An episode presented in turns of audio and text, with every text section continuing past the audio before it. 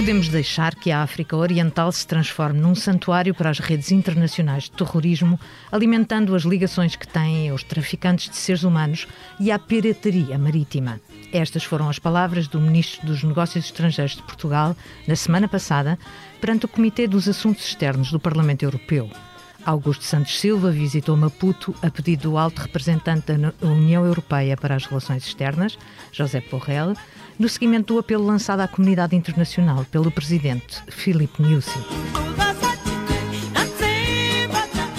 Bem-vindo ao 11 episódio do África Agora, o podcast da secção de internacional do Expresso dedicada à África. Para nos falar sobre as conclusões da visita a Moçambique e sobre os planos da União Europeia para dar resposta à situação descontrolada na província de Cabo Delgado, o convidado de hoje é o chefe da diplomacia de Portugal. Boa tarde, Sr. Ministro. Boa tarde. Augusto Santos Silva é Ministro de Estado e dos Negócios Estrangeiros dos 21º e 22º Governos Constitucionais, liderados por António Costa.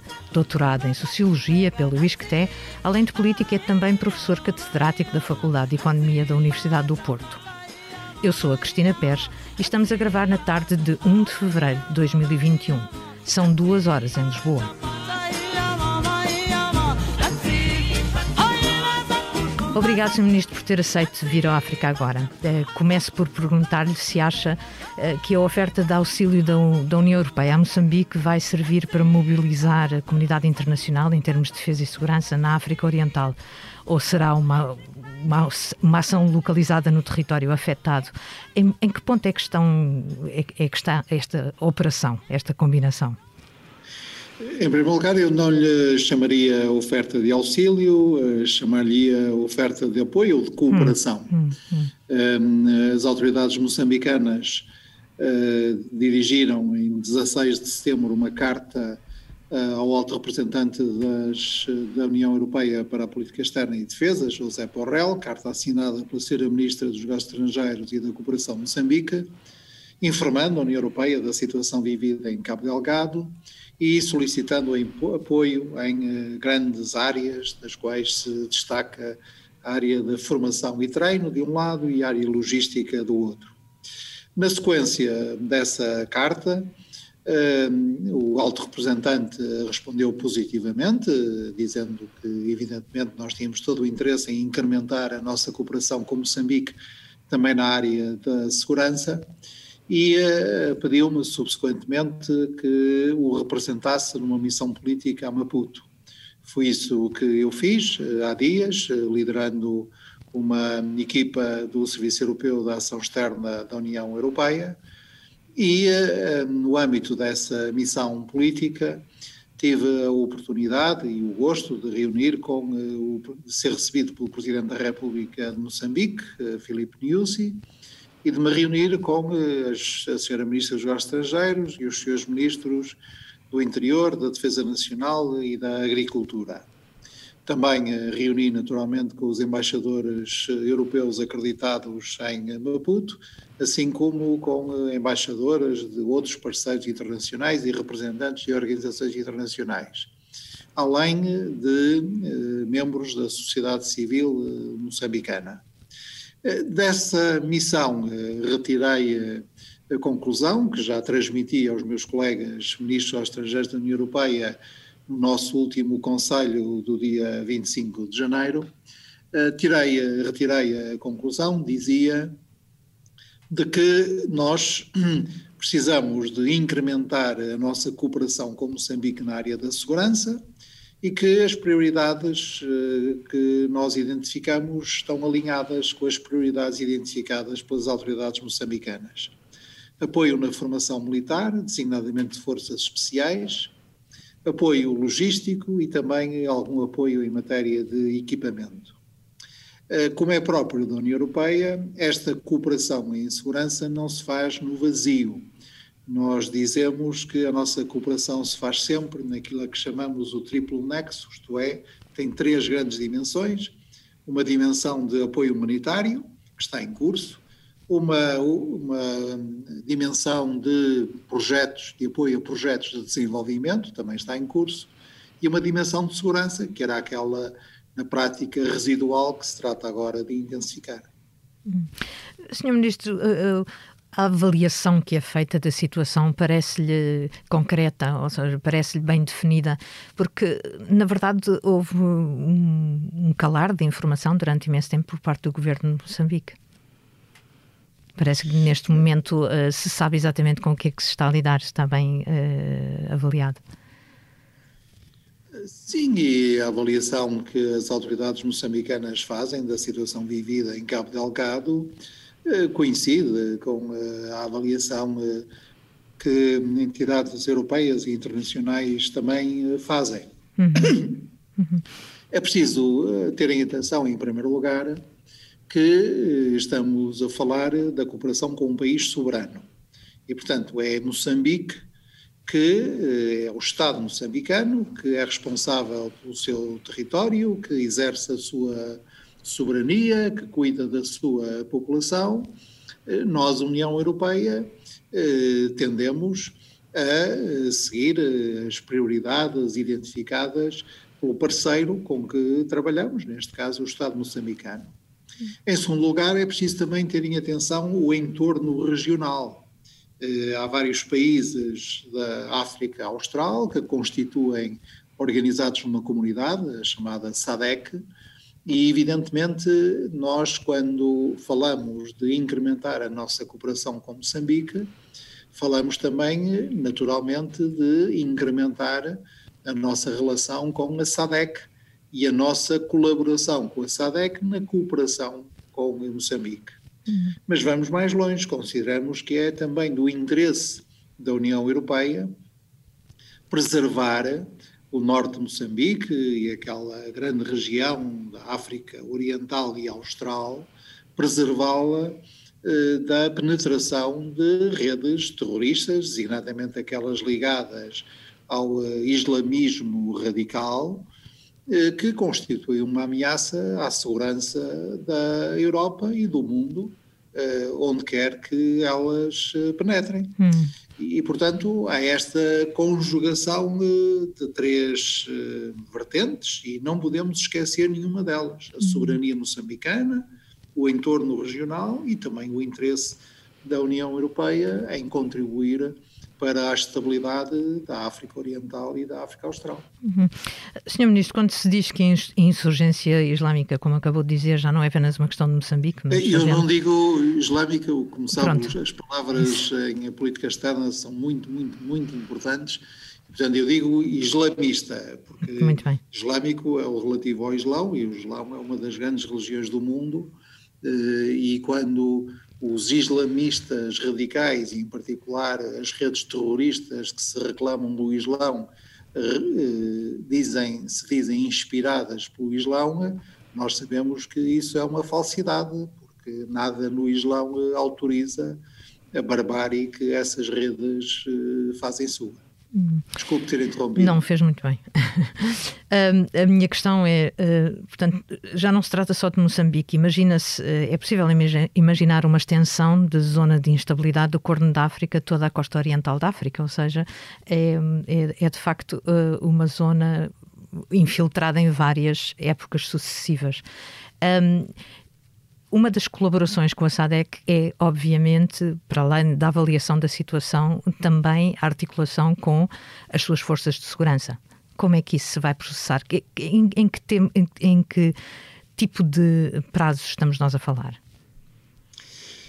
Eu não, eh, não lhe sei responder com respostas taxativas, uhum. porque é necessário agora seguir o processo de decisão eh, europeu.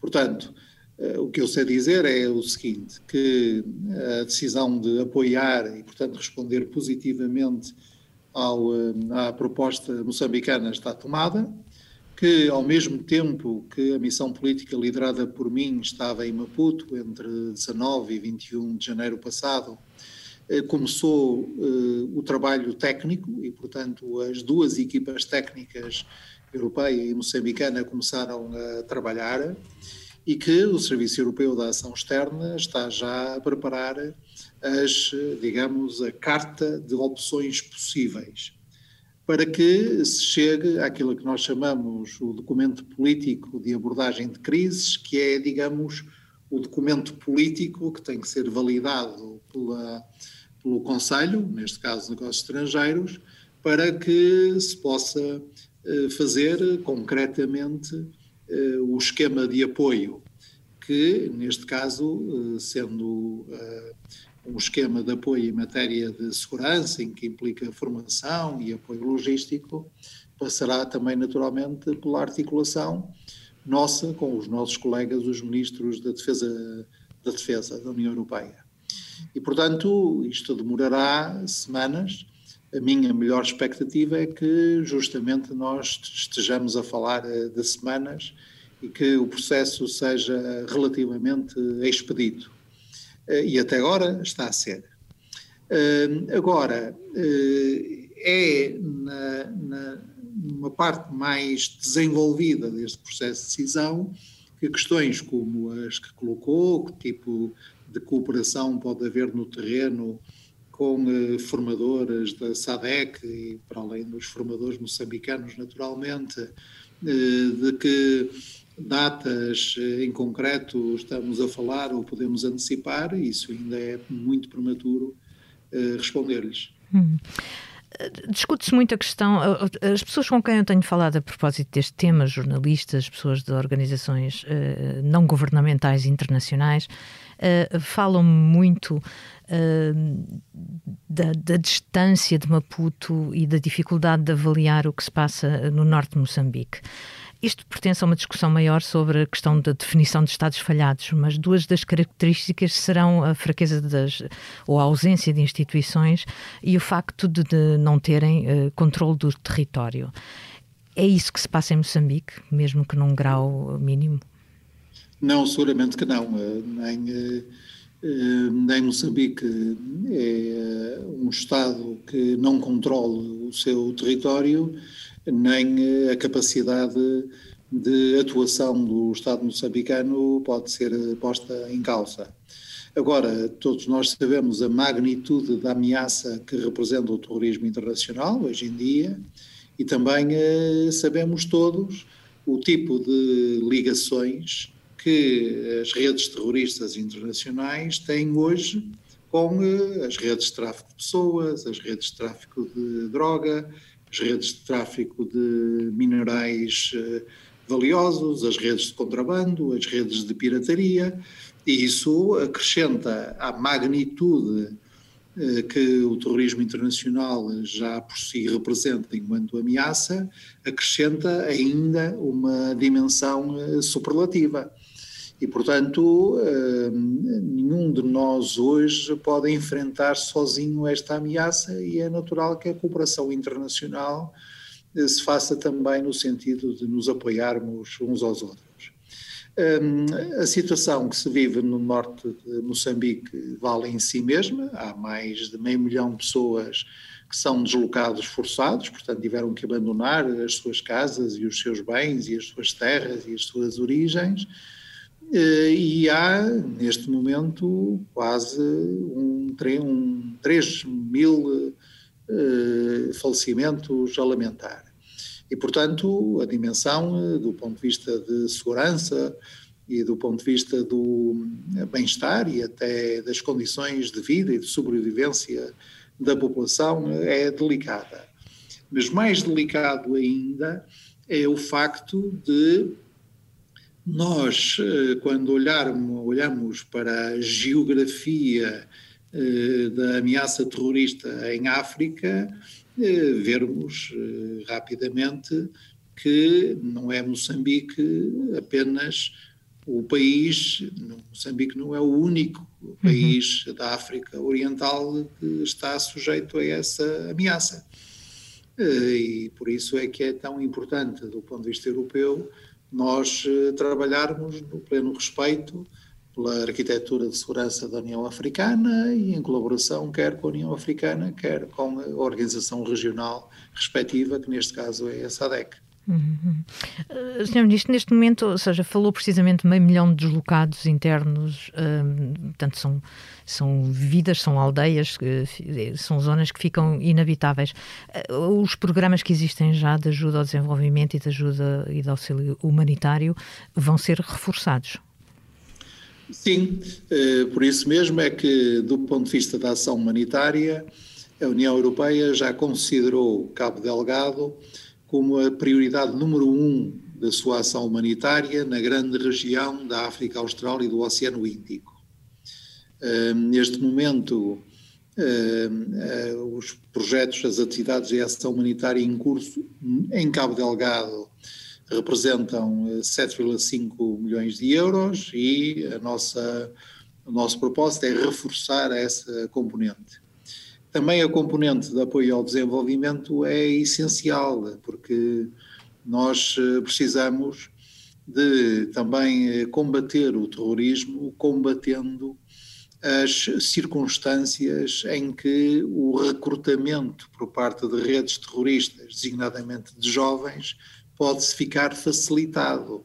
Circunstâncias em que as pessoas eh, sentem que não têm outro horizonte de vida, que não têm emprego, que não têm trabalho, que não têm oportunidades de gerar eh, riqueza e gerar eh, rendimento. E por isso é que nós também temos reforçado os, apoio, os apoios, os projetos de desenvolvimento apoiados pela União Europeia na região de Cabo Delgado e por isso eu tive a reunião com o seu Ministro da Agricultura, que é, no governo moçambicano, quem tem a tutela da Agência para o Desenvolvimento Integrado do Norte de Moçambique, que eh, o Estado, o governo moçambicano uh, criou recentemente. Portanto, é decisivo quando nós uh, pensamos num apoio por parte da União Europeia, nunca circunscrevê-lo apenas à parte militar, à parte de formação. Uhum. Uh, a parte humanitária e a parte de desenvolvimento são uh, tão importantes ou até mais importantes que essa primeira componente. Uhum, provavelmente com ritmos também muito diferentes. A Sr. Ministra, a última, chegamos, estamos a chegar ao final do nosso tempo. A última pergunta do África agora é sempre a mesma. Se pudesse viajar livremente para onde quisesse já e a partir de agora, para onde iria e porquê? Em África? Qualquer sítio.